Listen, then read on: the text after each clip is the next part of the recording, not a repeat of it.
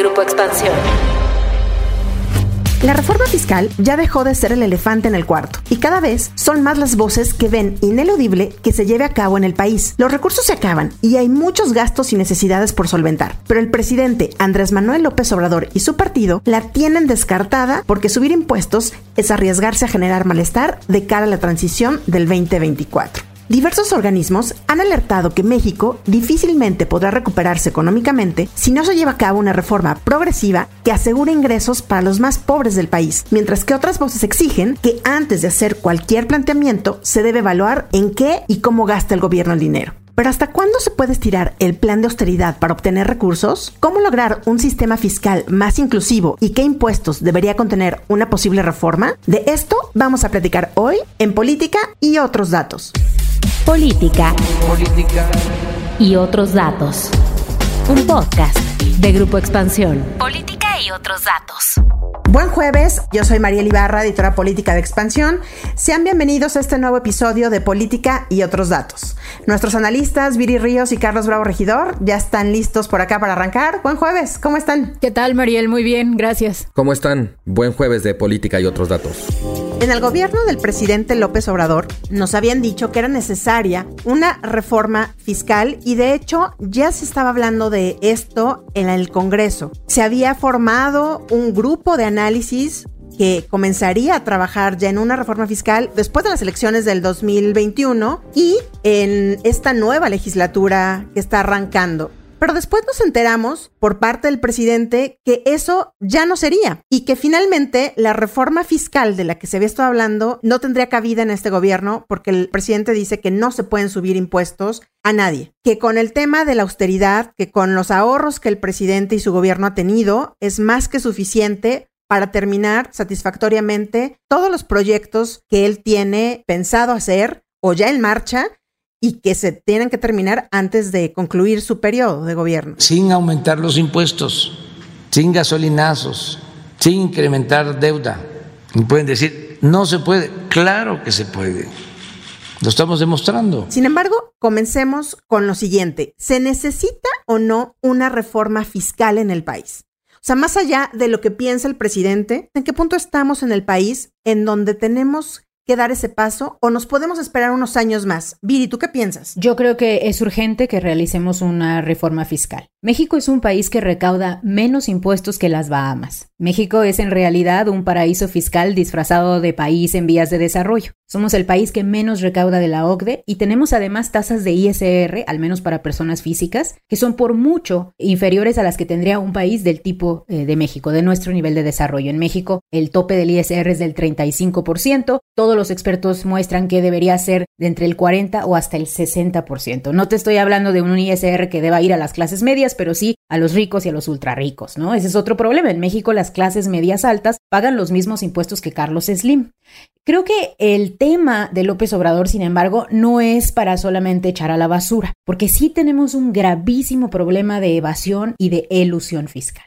Entonces, yo creo que más bien debemos pensar en algo que vaya de la mano crear una nueva reforma fiscal con nuevos impuestos o con diferentes tasas y a la par reducir la evasión y la ilusión fiscal. Carlos, ¿tú qué piensas? Yo estoy de acuerdo. O sea, es evidente y llevamos muchos años ya estudiando la necesidad de que el Estado mexicano amplíe su capacidad de recaudación, no solamente por temas relativos a cuánto gastamos como porcentaje del PIB, por ejemplo, en educación o en salud o en infraestructura, temas en los que estamos muy por debajo de lo que debería gastar un país con el nivel de ingreso que tiene México, sino también por una serie de presiones que están creciendo mucho. Por un lado, bueno, Pemex, que es esta suerte de barril sin fondo y que exige muchísimos recursos. El tema de las pensiones, que está creciendo y que está realmente convirtiéndose en una bola de nieve que va a necesitar ser atendida. O sea, estos son derechos adquiridos con respecto a los cuales el Estado mexicano no se puede desentender. Y luego también, digamos, la presión de gasto que empieza a ejercer la nueva política social que ha implementado este gobierno y que desde luego pues también le representa una carga de gasto muy importante al Estado mexicano. Ahora bien, reconociendo esa necesidad de que el Estado mexicano recaude más recursos, también hay que decir que una característica anómala hasta cierto punto que tiene la economía mexicana es el inmenso tamaño de la economía informal que hay en México y la necesidad también no solamente de recaudar más recursos, sino también de crear políticas para incorporar toda esa actividad económica que transcurre en la informalidad a la formalidad. Una reforma fiscal nunca es popular. A nadie nos gusta que nos cobren impuestos. Sabemos que los tenemos que pagar, lo hacemos, cumplimos, pero si le dices a alguien, oye, ¿quieres pagar impuestos? Nunca va a estar de acuerdo. Más si ve que sus impuestos además no se aplican correctamente y no tienen los servicios que debería tener por los impuestos que paga, ¿verdad? Esto es lo que frena al presidente Andrés Manuel López Obrador para no llevarla a cabo en este momento, poniendo aquí en contexto lo que está pasando también en algunos países latinoamericanos. Ya veíamos los problemones en los que se han metido algunos países por justamente reformar algunos temas de pensiones o algunos temas de subir incluso transporte y todo esto en medio pues de una crisis económica por la pandemia? No, yo creo que esa es la pregunta del millón. O sea, realmente yo lo he pensado mucho porque realmente hay solo dos posibilidades. Una es, López Obrador no quiere hacer una reforma fiscal porque es impopular. La segunda es, López Obrador de verdad piensa que no se necesita. Yo creo que es la segunda y te voy a decir por qué. Porque habría forma de hacer reformas fiscales ampliamente populares.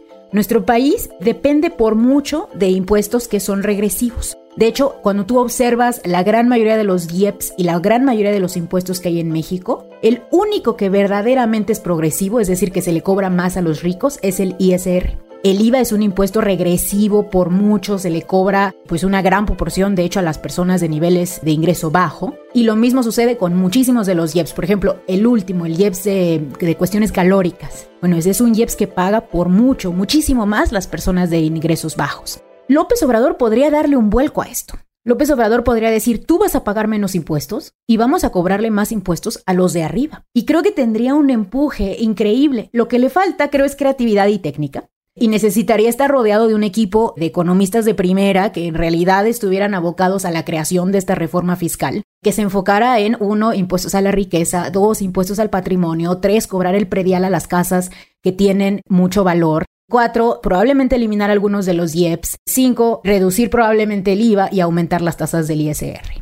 ¿Qué tipo de reforma necesitamos, Carlos? ¿Tú crees también que sea esto? O sea, el tema de detenerla porque realmente piensa que no se necesita o por lo impopular que sea. A mí me gustaría dar un pasito para atrás porque creo que no está tan clara ni tan fácil lo que sería la economía política de la reforma. Toda reforma fiscal encarna, quizás como muy pocas otras cosas, una batalla redistributiva. ¿Quién paga y en quién se gasta? Y esa batalla redistributiva muchas veces tiene muy poco de democrática. No necesariamente se resuelve nada más a través de los votos, sino también a través, digamos, de la acción de lo que el presidente López Obrador a veces llama los factores reales de poder. Y en ese sentido, a pesar de que, como decía Viri, podría haber reformas que fueran en principio más populares, eso no quiere decir que haya la garantía de que vayan a volar bien en la opinión pública. Los políticos en México siempre le han tenido,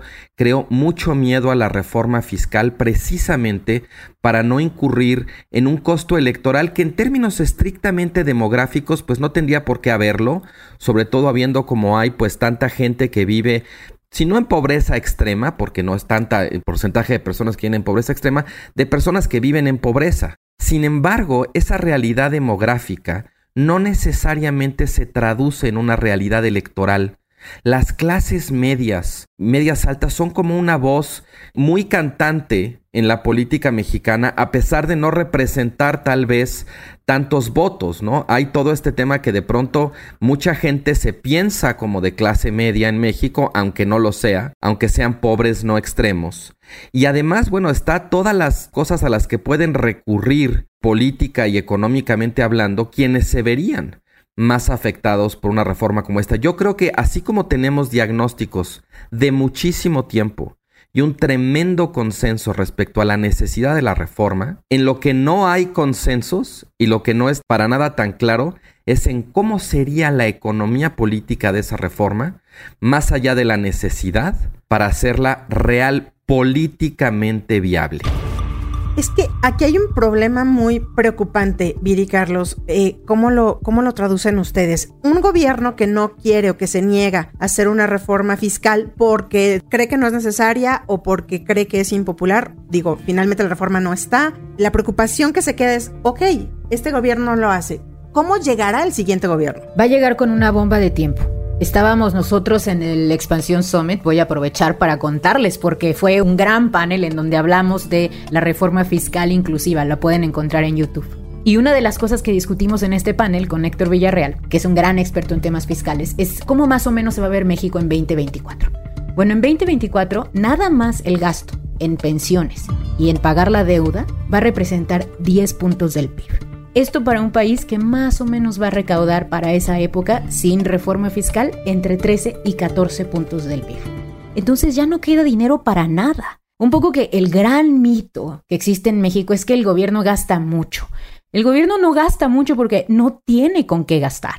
El gobierno es enormemente pobre y yo a veces pienso que hace milagros. O sea, realmente el hecho de que nosotros tengamos un sistema de educación pública, de salud, bueno, con todos sus bemoles, con todo lo que no funciona, es realmente impresionante porque, por ejemplo, el gasto en salud en México, en términos de puntos del PIB, es similar al de África subsahariana. Nosotros tenemos un Estado infinitamente pequeño. Yo creo que en efecto, la necesidad está muy reconocida. No tenemos, por un lado, resuelto el tema de la economía política de la reforma, como cuál sería el caminito para que fuera viable llevarla a cabo políticamente hablando, pero creo que también hay otro par de discusiones que son muy importantes aquí. Por un lado, el tema de la eficiencia recaudatoria, o sea, que reconozcamos que hace falta recaudar más, no quiere decir que tengamos resuelta la discusión sobre cuáles serían los mecanismos más eficientes para recaudar versus también los que serían más justos, porque puede ser muy eficiente recaudar a través de un impuesto al consumo, pero puede ser muy regresivo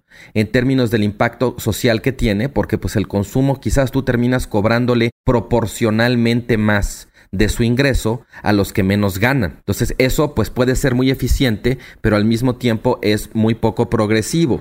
También está el tema, pues desde luego, de entonces vayámonos por impuestos no al consumo, sino al ingreso. Pero justo lo que decía en un principio del tamaño de la economía informal que hay en México, es una discusión necesarísima, pero que es un campo minado y constantemente nos enfrentamos como ese tipo de peros. Y uno más, para terminar, digamos, de abrir boca, tiene que ver ya no digamos con la eficiencia recaudatoria, sino con la eficacia del gasto. O sea, finalmente el Estado mexicano es un Estado que recauda poco y que gasta mal.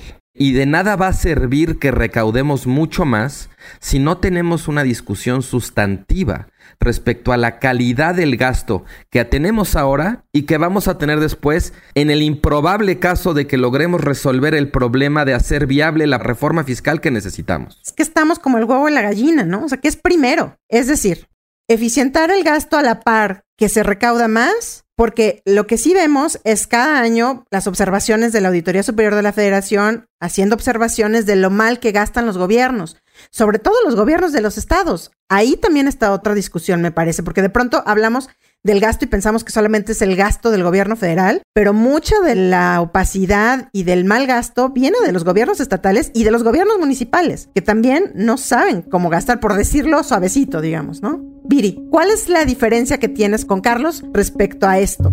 Es que yo no creo que se pueden hacer las dos cosas al mismo tiempo. Creo que lo más políticamente correcto es decir que se tiene que hacer todo al mismo tiempo, ¿no? Como si que todos coman pastel. Pero la realidad es que el Estado mexicano es tan infinitamente pobre que no tiene ni siquiera los recursos para poder empoderar a sus áreas de contraloría, para poder crear buenos mecanismos de monitoreo, para poder tener una burocracia de alto nivel que es lo que se necesita para gastar bien. El gasto bien hecho no crece en los árboles. El gasto bien hecho requiere de un servicio profesional de carrera, con personas de alto nivel, de buenos salarios.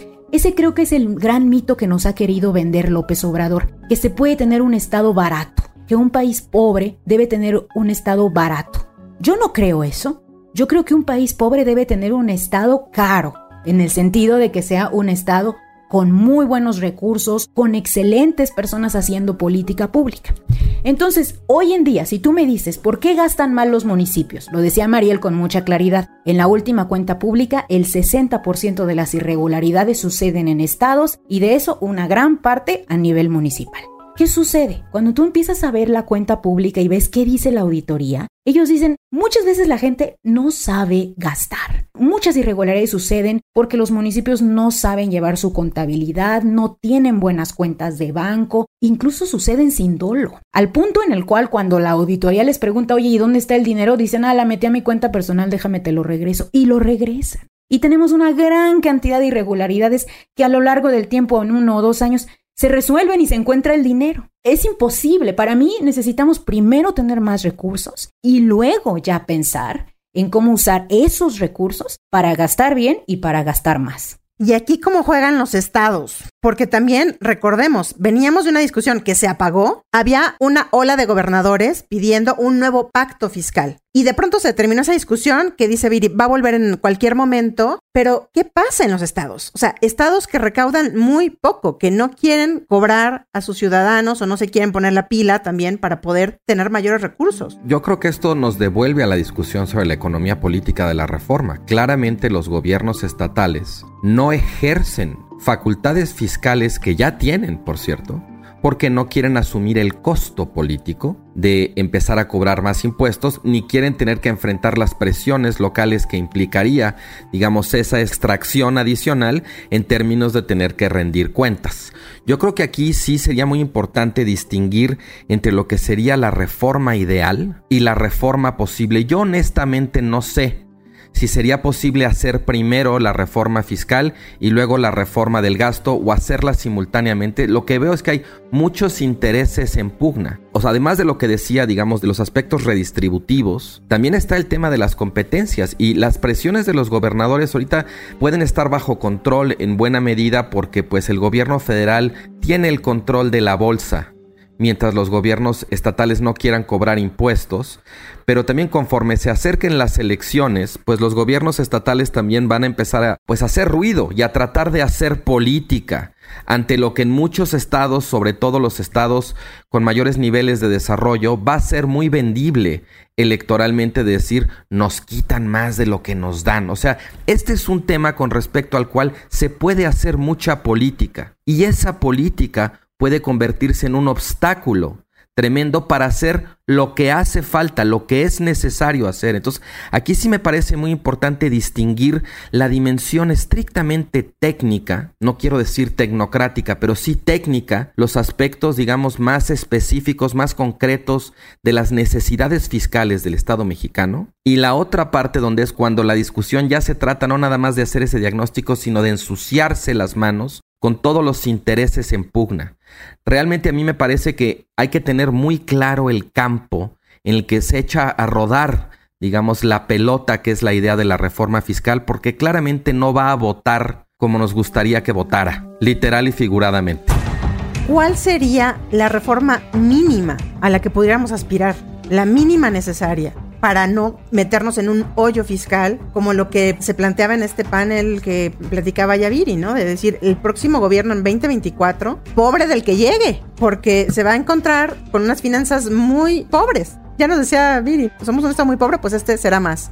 Mira, la manzana que cuelga más bajo, como dicen, es el predial. Y es un impuesto que no se cobra a nivel federal, que se cobra a nivel municipal en la Ciudad de México se cobra a nivel estatal, pero que tiene un enorme potencial de recaudación. México recauda aproximadamente 0.3 puntos del PIB de predial. Yo hice los cálculos y más o menos deberíamos estar recaudando como cuatro veces eso, solamente para estar en el promedio de Latinoamérica.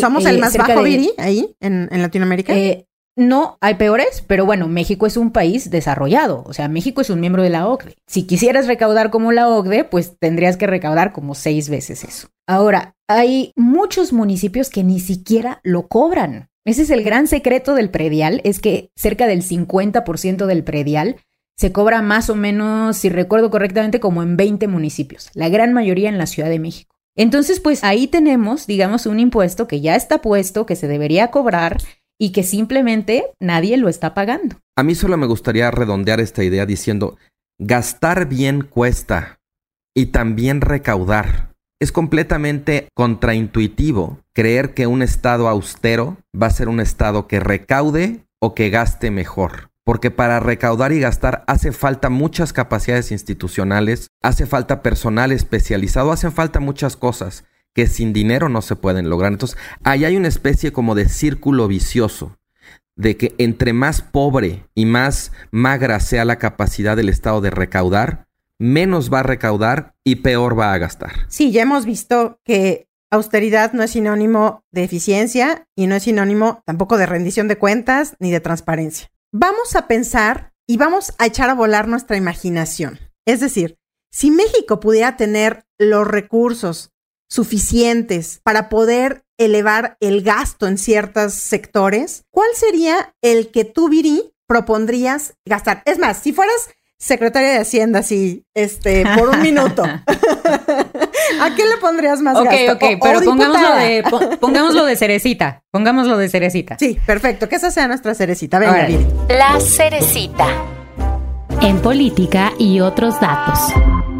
Si yo fuera secretaria de Hacienda con dinero por un minuto en México, cumpliría un sueño que tengo, que creo que podría ser muy útil para México, que sería tener un plan inteligente, ambicioso y estratégico para ayudar a las pequeñas empresas a crecer. Les cuento rapidito, hay un estudio que a mí me encanta que muestra que la gran mayoría de las empresas pequeñas en México no crecen en muchas ocasiones porque no tienen el entrenamiento necesario para crecer. Si el Estado pudiera darle entrenamiento básico a muchos de nuestros emprendedores, muy probablemente tendríamos una economía con más empresas, con más trabajos, con mejores sueldos y una economía que crezca. Entonces yo le entraría seriamente a apoyar a los negocios pequeños. Muy bien. ¿Tú, Carlos? ¿Cuál sería tu, Yo creo tu que yo estoy un designio? poco más coyuntural porque si, si yo tuviera esos poderes casi de la, la lámpara mágica, incrementaría el gasto en salud.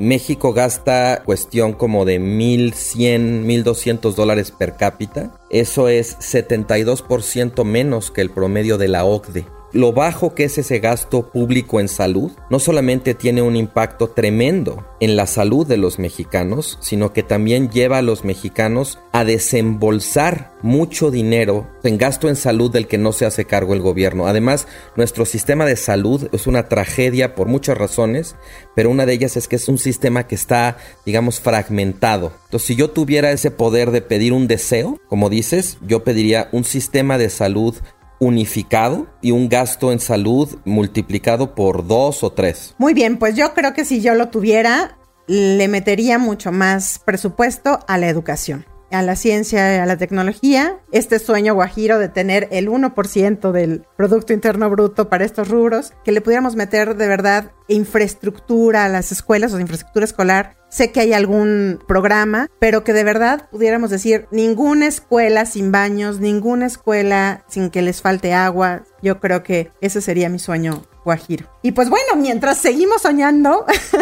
vámonos. Se discute el vámonos. presupuesto. Ustedes, a ver, ustedes que nos escuchan, ¿a qué les gustaría que le dedicara más presupuesto el gobierno? Si pudieran ser secretarios de Hacienda por un minuto. ¿A qué le dedicarían más gasto? Y los invitamos a que nos dejen sus comentarios, ya sabes, en nuestras redes sociales.